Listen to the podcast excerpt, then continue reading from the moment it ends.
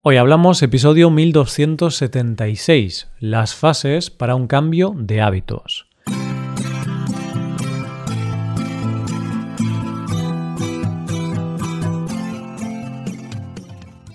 Bienvenido a Hoy Hablamos, el podcast para aprender español cada día. Puedes ver la transcripción, las explicaciones y los ejercicios interactivos de este episodio en nuestra web. Ese contenido te puede ayudar a lograr tu propósito de aprender español en 2022. Hazte suscriptor premium en hoyhablamos.com. Buenas, oyente, ¿qué tal? Hoy se acaba nuestro tema del mes, un tema en el que nos hemos acompañado mutuamente en nuestro reto de lograr nuestros propósitos y objetivos de este año. Que se acabe el tema del mes no significa que esto sea un punto y final, significa que es un punto y seguido Continuaremos con nuestros propósitos, pero sin hablar del tema cada lunes. pero antes de ese punto y seguido, tenemos una última cita en el episodio de hoy. ¿Me acompañas? Hoy hablamos de las fases para un cambio de hábitos. ¿Te acuerdas cómo fue cuando te enseñaron a montar en bicicleta, oyente? Y si no te acuerdas de eso, ¿has enseñado a alguien a montar en bicicleta? Lo más importante cuando enseñas a alguien es darle confianza, porque la persona que está aprendiendo al principio tiene mucho miedo y falta de equilibrio. Entonces tú lo que haces es agarrar la bicicleta por el sillín o por cualquier punto y acompañar a esa persona mientras da sus primeros pedaleos y sin soltarla. De esta manera le das a esa persona la seguridad y la confianza de que no se va a caer, porque tú la estás agarrando. Pero entonces, cuando ves que es el momento adecuado, en uno de esos acompañamientos, sueltas la mano y la persona sigue sola, porque ya tiene confianza y cree que vas con ella, pero en realidad está yendo sola. Y eso es un poco lo que nos ha pasado a nosotros este mes, un mes que lamentablemente ya estamos acabando. Empezamos este mes de enero con el tema de los propósitos y objetivos que nos ponemos al inicio de cada año y hemos visto cómo enfrentarnos a ellos y cómo lograrlos, con el objetivo de que fuera un poco más fácil poder conseguir esos objetivos. Pero esto no pretendía ser una enseñanza de mí hacia ti. Realmente es algo así como una enseñanza colectiva en la que aprendo yo y también tú. Todos aprendemos y nos acompañamos. Ha llegado el final y a partir de este momento tenemos que seguir solos, los primeros pasos los hemos dado juntos y tenemos la confianza para seguir trabajando nuestros propósitos. Juntos hemos dado esas primeras pedaladas y ahora toca continuar solos. La semana pasada hablábamos de ese concepto que son los hábitos y cómo nuestro cerebro entra en juego a la hora de cambiarlos o de crear algunos nuevos. Hablamos de que la formación de hábitos en nuestro cerebro funciona siempre de la misma manera. Pues bien, en el último episodio del tema del mes vamos a ver algo que me ha llamado mucho la atención al ponerme a investigar todo esto de cómo funciona un cambio de hábito. Todos hemos visto o conocemos, por la cultura popular o por casos conocidos, que mm, al dejar una adicción pasas por diferentes fases. Cuando pensamos en una adicción, nuestra mente se va inmediatamente a drogas, alcohol, tabaco, juego o cosas muy perjudiciales para nuestra salud. Pero lo cierto es que los hábitos o el proceso de cambiar hábitos funciona de la misma manera. Esto dice la psicóloga Mariló Pérez García al respecto. Cuando queremos hacer un cambio en nuestra vida y en nuestras rutinas, podemos pasar por diferentes fases atendiendo al modelo transteórico de Prochaska y Di Clemente, un modelo que fue planteado para el cambio de conductas adictivas, pero que puede aplicarse a otro tipo de conductas. ¿Cuáles son estas fases? Las fases son seis. Precontemplación, contemplación, preparación para la acción, acción, mantenimiento y recaída. ¿Te parece que las veamos una a una?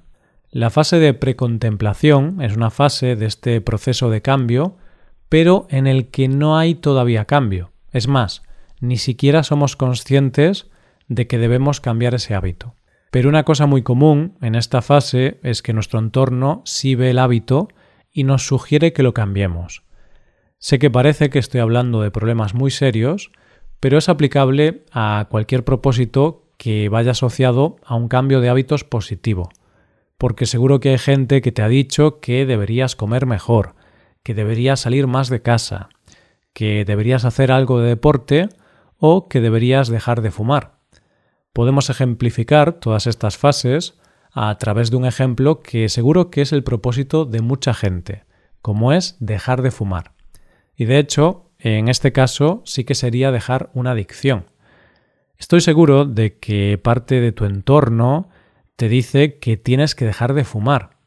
Y a ti te pueden pasar dos cosas. Que no creas que realmente es malo o que sí lo sepas, pero tienes resistencia al cambio. Puedes creer realmente que fumar no es malo porque tú te encuentras bien. Y otra cosa es que sepas que es malo, pero no quieras cambiar por los motivos que consideres. Claro, si sabes que es malo, pero no quieres cambiarlo, pues ahí lo mejor es que hagas oídos sordos a lo que te dice la gente, porque si realmente quieres seguir haciendo algo, siendo consciente del peligro, eres libre de hacerlo, es tu salud. Pero si sabes que debes cambiar ese hábito y quieres hacerlo, entrarías en la siguiente fase.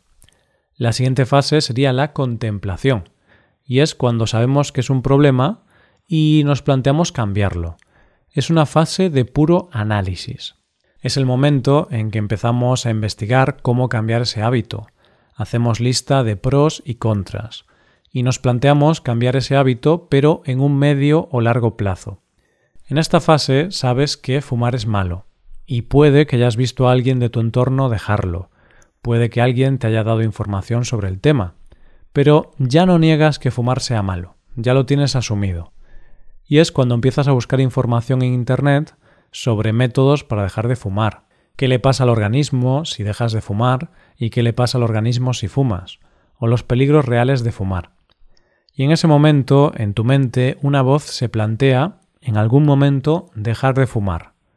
No ahora, pero puede que dentro de un tiempo. En tu cabeza suena la frase de debería dejar de fumar. La tercera fase es la preparación para la acción, que es cuando ya sabemos que sí que vamos a cambiar el hábito y nos comprometemos a hacerlo. Y es por eso que a esta fase se la conoce también como la fase de determinación.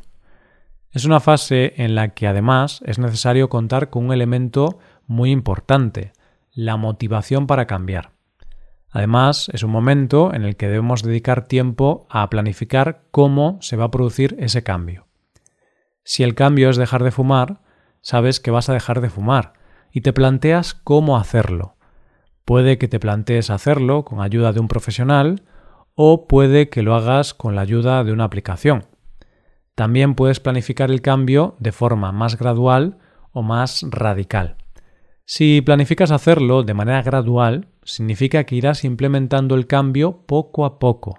Por ejemplo, fumar cuatro cigarros al día, luego tres, y así hasta ninguno.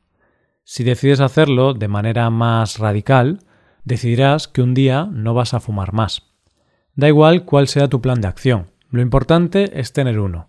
En mi caso, yo considero que es mejor tener un plan de acción gradual e implementar ese nuevo hábito o cambiar el hábito poco a poco. Por ejemplo, si tu objetivo es estudiar español todos los días una hora, pero actualmente no dedicas ni un minuto al día, creo que es mejor empezar con un pequeño objetivo, dedicar cinco minutos al día al estudio de español y poco a poco ir aumentando ese tiempo. En cuarto lugar, tenemos la fase de acción, que es el momento en que ponemos en práctica nuestro plan de acción para dejar ese hábito. Y fíjate, oyente, aunque parezca que esta fase es solo de acción, no es así puesto que también es una fase de análisis.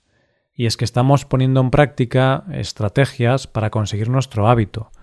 Pero tenemos que ir viendo si esas estrategias nos están funcionando o no, si están cumpliendo nuestras expectativas o no. Tenemos que ir viendo cómo va la cosa y cómo nos sentimos para saber si vamos por el camino más adecuado para nuestra situación personal. Siguiendo el ejemplo de fumar, si has decidido dejar de fumar, y la estrategia que has seguido es hacerlo de manera gradual, Cuando estés en pleno proceso, tienes que ver si ese es el método ideal para ti, porque si eres capaz de fumar solo dos cigarrillos al día y quedarte bien, es tu método.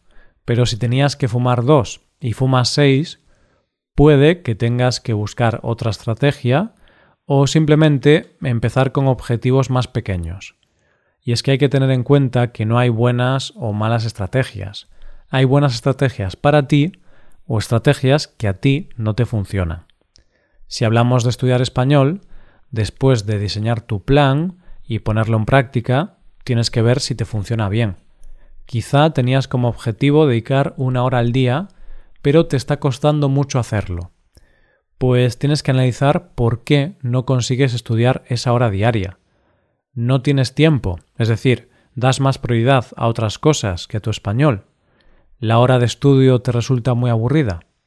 Tienes que hacerte muchas preguntas, analizar tus propias respuestas y adaptar tu rutina y tu plan a tu situación personal.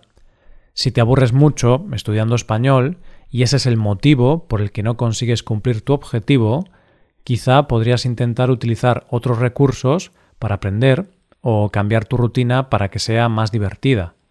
Es difícil dar consejos generales. Esto depende mucho de la situación de cada persona. Pero bueno, la idea es esa, aplicar tu plan, analizarlo y cambiar lo que no funcione. La quinta fase es la que se conoce como fase de mantenimiento. Esta fase es cuando se ha conseguido mantener ese hábito en el tiempo, es cuando consolidamos el hábito. Esta fase te proporciona una recompensa en forma de seguridad y de confianza. Y es que ya era hora, porque después de tanto esfuerzo y de tanto sacrificio, por fin hay buenas noticias. Estás cambiando, estás manteniendo ese nuevo hábito. Si querías dejar de fumar, esta fase se corresponde al momento en que has conseguido dejar de fumar. Por ejemplo, llevas tres meses sin fumar un solo cigarrillo. ¿Sigues pensando en fumar? Sí, pero has conseguido controlar ese impulso de fumar. Y la última y sexta fase es la de recaída, que puede aparecer o no en este proceso, pero es importante que sepamos que es una fase más y es algo normal. Suele pasar, a mí me ha pasado y a ti seguro que también.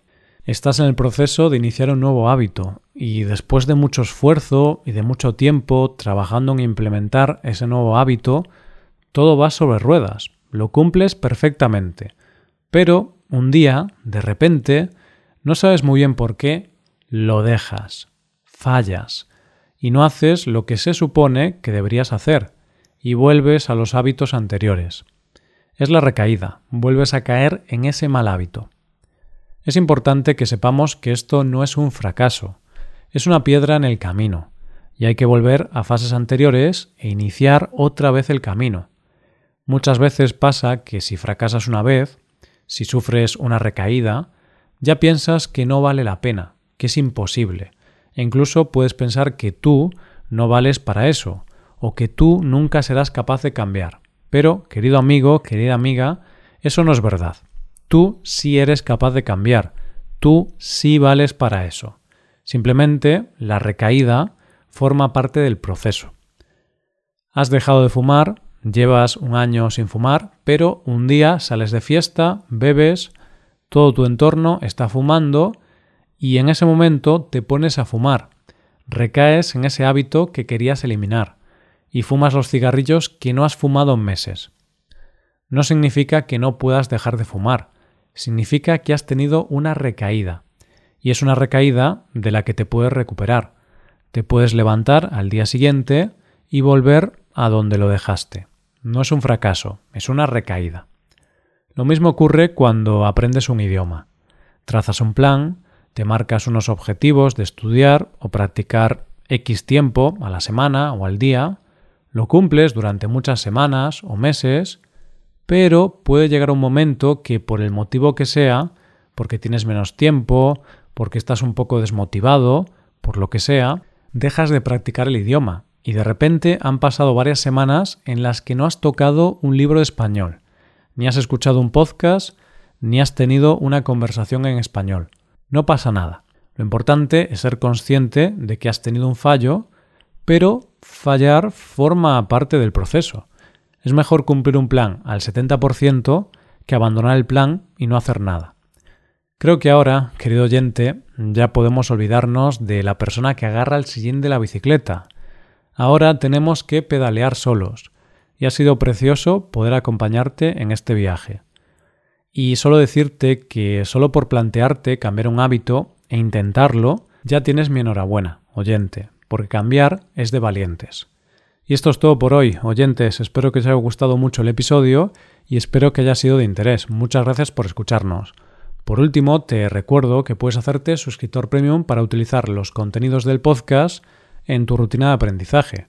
Hazte suscriptor premium en hoyhablamos.com. Nos vemos mañana con un nuevo episodio sobre España. Muchas gracias por todo. Pasa un buen día. Hasta mañana.